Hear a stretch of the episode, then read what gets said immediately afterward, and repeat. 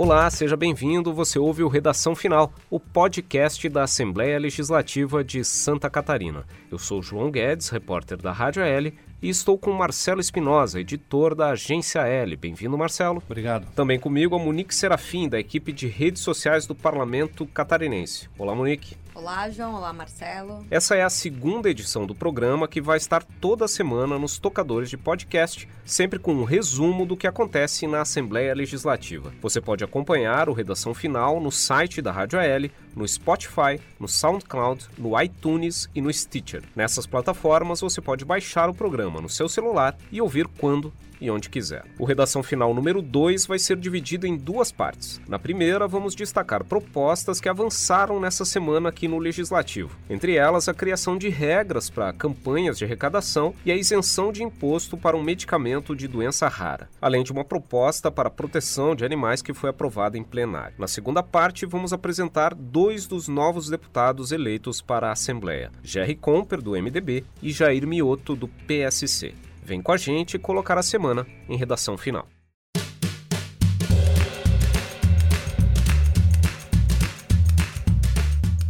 Então, todo mundo já deve ter visto alguma campanha de arrecadação de dinheiro para custear um tratamento de alguém que precisa de uma cirurgia ou um remédio muito caro, pois aqui na Assembleia Legislativa tem um projeto de lei para disciplinar essas iniciativas. É o PL número 33 de 2018 do deputado Antônio Aguiar, do PSD, que foi aprovado nessa semana na Comissão de Constituição e Justiça com emenda do deputado Rodrigo Minotto do PDT. A proposta ela prevê uma série de exigências para essas campanhas de arrecadação. A ideia é que se tenha uma conta bancária exclusiva para as doações, para os depósitos feitos pelas pessoas que estão ajudando. Outra sugestão é que a pessoa que está fazendo essa campanha, normalmente são os pais, de, de, os parentes de, de uma pessoa que sofre com alguma doença rara, que apresente ao Ministério Público antes do início da campanha o número da conta, o valor que já está depositado. O projeto também propõe a exigência de que as famílias apresentem ao Ministério Público uma comprovação da necessidade do tratamento e também comprovem que não têm recursos próprios para arcar com o medicamento, com a cirurgia ou eventualmente com uma viagem para fazer um tratamento fora do país. Outra ideia é que essas campanhas comecem já com a apresentação de um valor de meta e de um prazo estipulado para conseguir essa arrecadação. E a ideia também é que exista um mecanismo para que essas contas sejam bloqueadas assim que se chegue ao valor estipulado. Se alguém previu 3 milhões de reais, 4 milhões de reais para fazer um determinado tratamento, assim que se chegar nesse valor, a conta não pode mais receber doações. E outra ideia é que essas famílias que fazem essas campanhas façam prestações de contas nos mesmos canais em que divulgam essas causas. Por exemplo, se alguém faz no Facebook, no Instagram, as ações para pedir doações, que utilizem esses mesmos canais para divulgar, apresentar notas fiscais, apresentar saldo de conta, quanto que foi arrecadado até o momento. Essa proposta do deputado Antônio Aguiar, ela foi inspirada num caso que ganhou repercussão nacional ocorrido lá em Joinville. Um casal que arrecadou uma quantia enorme por um filho, o Jonatas, o filho deles.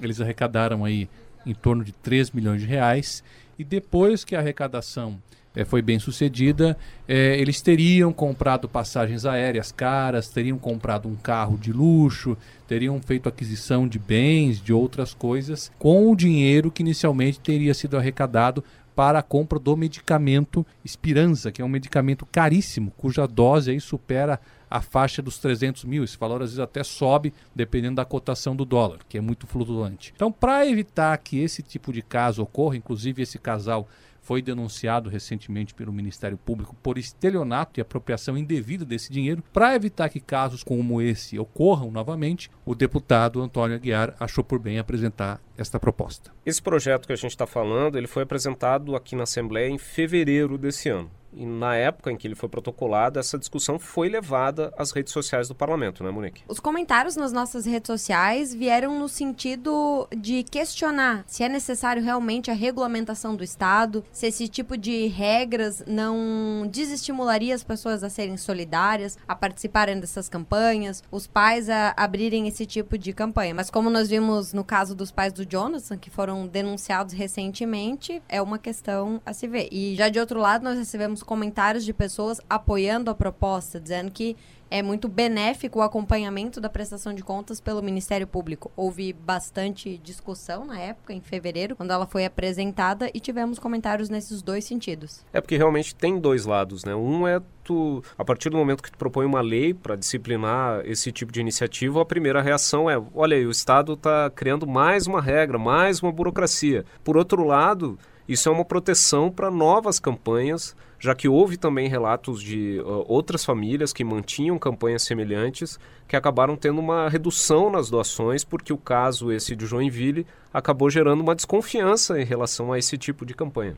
É, o instrumento do crowdfunding, do, da vaquinha virtual, como também é conhecido, é, um, é algo muito importante para você conseguir aí juntar doações não só para esse tipo de iniciativa, mas para várias outras. De certa forma, buscar uma regulamentação pode dar mais legitimidade para esses processos e evitar que a gente tenha casos como esse que o MP denunciou, aparentemente um caso onde houve uma apropriação indébita, onde infelizmente houve desonestidade por parte de quem estava agindo em prol de uma boa causa. Já por outro lado, existem muitas pessoas que entendem, pelos comentários que nós recebemos, que a coisa tem que se regulamentar por si só, que as próprias pessoas vão conseguir uh, se organizar e fiscalizar, que o Estado não deveria tentar intervir nesse tipo de ação solidária. É uma discussão bastante relevante. Esse é o projeto de lei número 33 de 2018. Ele foi aprovado na Comissão de Constituição e Justiça, mas ele ainda segue para outras três comissões, precisa ser aprovado em outras três comissões antes de seguir para plenário.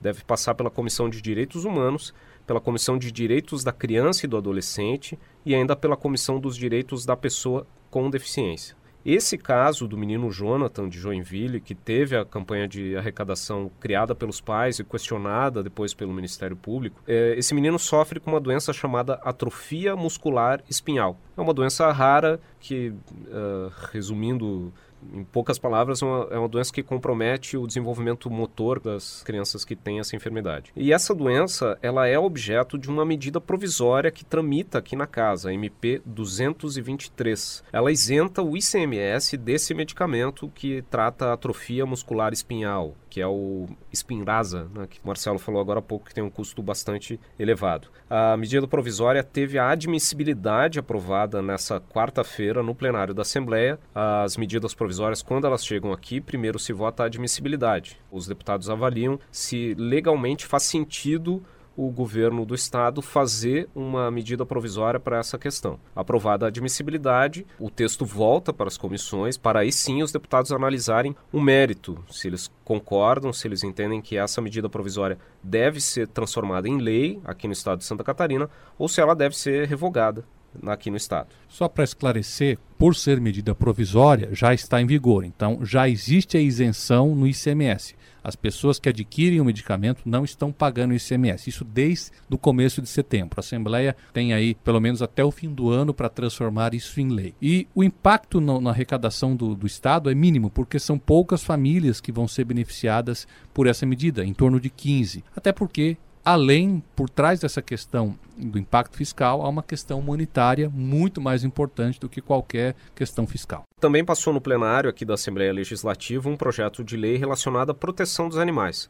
É uma proposta que cria regras para doação, principalmente de cães e cavalos que atuam na segurança pública. É o PL 139 de 2018. É, é uma matéria de autoria do deputado Valmir Comim, criada com o objetivo, segundo ele próprio, de dar segurança jurídica a esse processo de doação. Animais, geralmente cães da, da, do canil da PM, cavalaria da PM, que depois de um certo tempo ficam velhos e não conseguem mais exercer a função. O objetivo é que eles possam ser doados ou para o servidor, para o policial que trabalhou com esse animal a vida toda, a vida toda desse animal, evidentemente, ou para entidades que são ligadas ao meio ambiente, à proteção e defesa dos animais, ou mesmo para aquelas entidades que desenvolvem atividades terapêuticas com o uso de cães e cavalos. É interessante destacar que não é apenas caso de animais que se aposentaram, vamos dizer assim, animais que ficaram velhos, mas se eventualmente o animal desenvolver alguma incompatibilidade comportamental ou algum tipo de doença rara que impeça que ele possa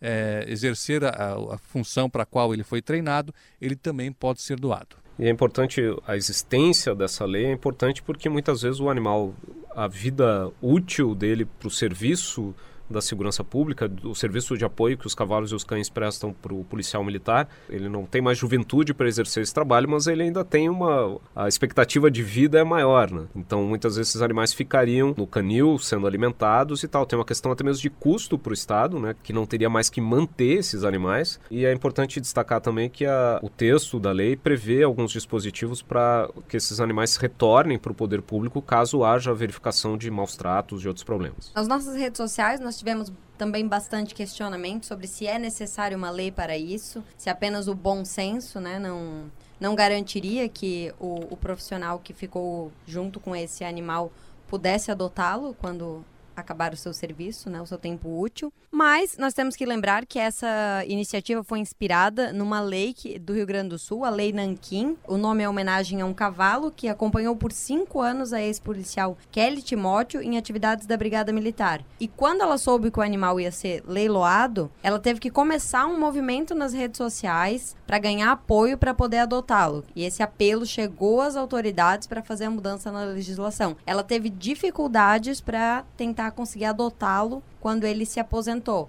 Então é muito importante que esse tipo de segurança jurídica seja aprovada, existe através de lei, para garantir como esse caso no Rio Grande do Sul e outros casos que podem acontecer aqui em Santa Catarina. Essa proposta que cria regras para a doação desses animais que estão sendo entre aspas, aposentados da área da segurança pública, ela foi aprovada em plenário, ainda em primeiro turno, ela precisa ser aprovada em segundo turno e também ter o seu, a sua redação final aprovada. A tradição aqui na casa é que normalmente os textos aprovados em primeiro turno também são aprovados em segundo turno, e depois disso o texto segue para sanção do governador e só depois que ela vira lei aqui no estado de Santa Catarina. No programa da semana passada, nós comentamos a PEC dos delegados, que ela foi discutida em plenário. Discutida em plenário não no sentido que ela não estava na pauta de votação, mas ela foi discutida pelos deputados em tribuna. E também mencionamos o fato de que o projeto estava quase um ano esperando por votação na Comissão de Constituição e Justiça, pois esse projeto foi votado nessa semana. E o que, que aconteceu, Monique? É, então, após quase um ano, o projeto parado na Comissão de Constituição e Justiça, ele recebeu um parecer pela sua rejeição, pelo arquivamento da matéria que foi aprovado na Comissão de Constituição e Justiça e provavelmente o processo será arquivado após, como a gente comentou na semana passada, muitos policiais, escrivães, agentes se manifestaram no sentido de ser contrários à proposta, mas porque gostariam de que esse direito fosse ampliado, o voto não fosse só um direito dos delegados, mas de todos os agentes que compõem a Polícia Civil.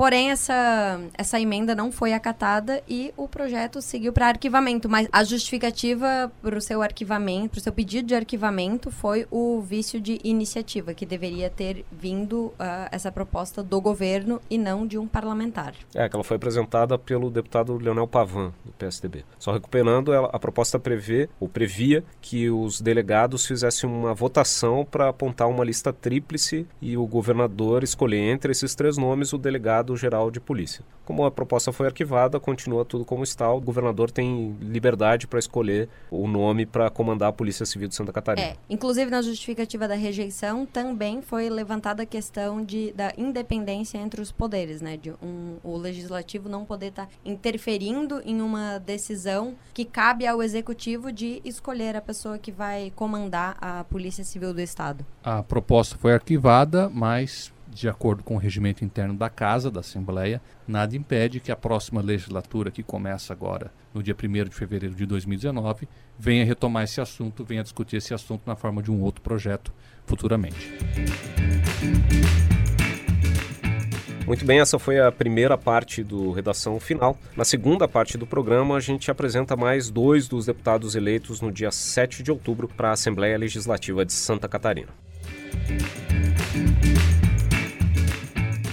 Então, nós aqui no Redação Final, até o final do ano, vamos apresentar os novos deputados eleitos para a Assembleia Legislativa. Na primeira edição do programa, na semana passada, nós falamos do Ricardo Alba e do Coronel Mussolini, ambos do PSL. Eles que foram eleitos num pleito marcado pela renovação, mas essa mesma votação de 7 de outubro também consagrou nomes que são herdeiros políticos de deputados que estiveram aqui no Palácio Barriga Verde nas últimas legislaturas. Um deles é Jerry Comper, do MDB, que foi eleito com 39.131 votos. É, o Jerry Comper, inclusive, utilizou o nome na urna de Jerry do Aldo, numa alusão ao ex-presidente da Assembleia, Aldo Schneider, que faleceu em agosto passado. Ele, durante muitos anos, trabalhou com o Aldo Schneider, seja na época que Aldo Schneider ainda tinha sua carreira política lá em Birama, seja aqui na Assembleia Legislativa. O Jerry Comper, inclusive, foi chefe de gabinete da presidência da Assembleia quando Aldo Schneider estava na presidência. Como a saúde do deputado Aldo é, estava evoluindo para um quadro preocupante no decorrer deste ano, ele acabou deixando o cargo de chefe de gabinete para poder ficar em condições de disputar a eleição. Ele apresentou o seu nome na convenção do MDB, o deputado Aldo também apresentou o nome dele, Aldo, na convenção.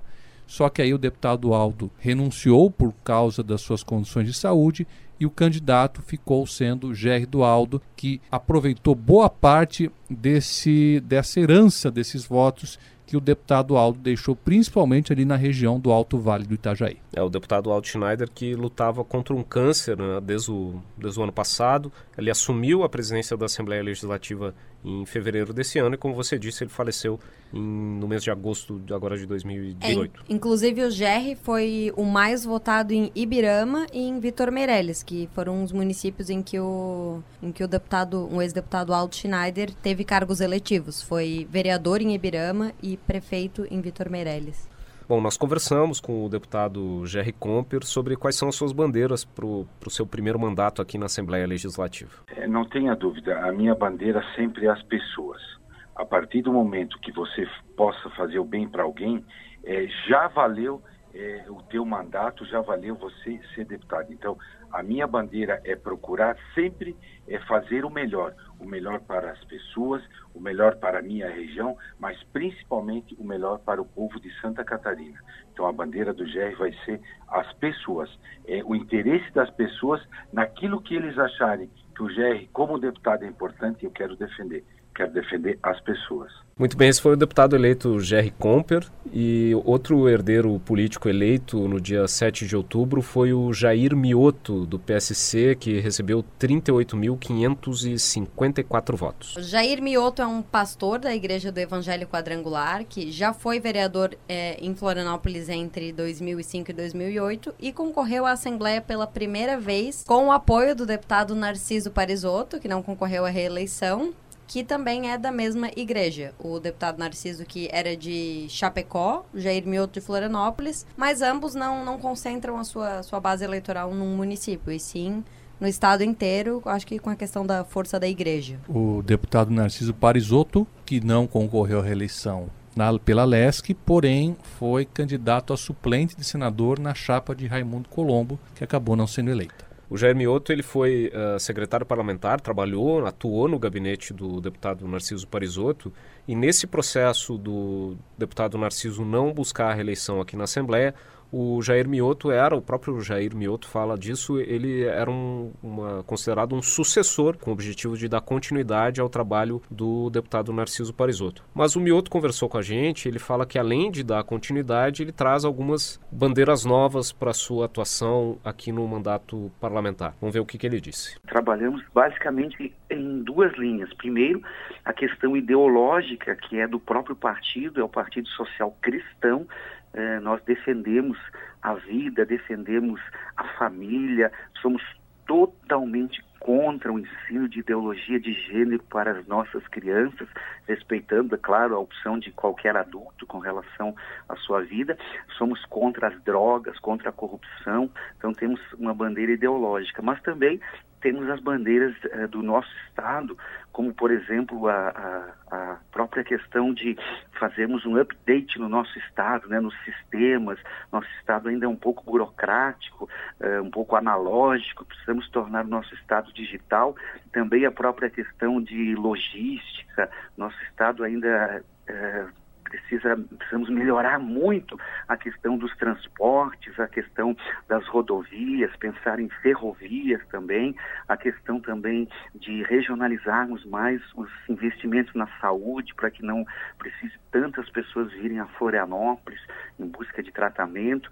Então temos uh, vários projetos aí para que o nosso estado possa crescer e melhorar cada dia mais. É, com a eleição do deputado Jair Mioto, com o apoio da Igreja do Evangelho Quadrangular, com a reeleição dos deputados Kennedy Nunes e Ismael dos Santos, que possuem uma forte representatividade na Assembleia de Deus, e com os novos deputados, o Sérgio Mota, do PRB, que é da Igreja Universal, e o pastor Felipe Estevão, do PSL, que é da Igreja União em Cristo, nós temos aí a possibilidade, talvez, da formação de um grupo, de uma bancada evangélica na Assembleia Legislativa. É, nós não temos, por exemplo, né, a formalização de uma bancada evangélica, como nós temos a formalização de uma bancada feminina, que é reconhecida, inclusive, no regimento da casa. Mas nada impede que esses deputados se unam e hajam em prol de uma causa ligada às igrejas evangélicas, a exemplo do que acontece no Congresso Nacional, onde nós temos as bancadas evangélicas, temos a, a bancada do agronegócio e várias outras bancadas temáticas que não são necessariamente reconhecidas pelo regimento interno do legislativo,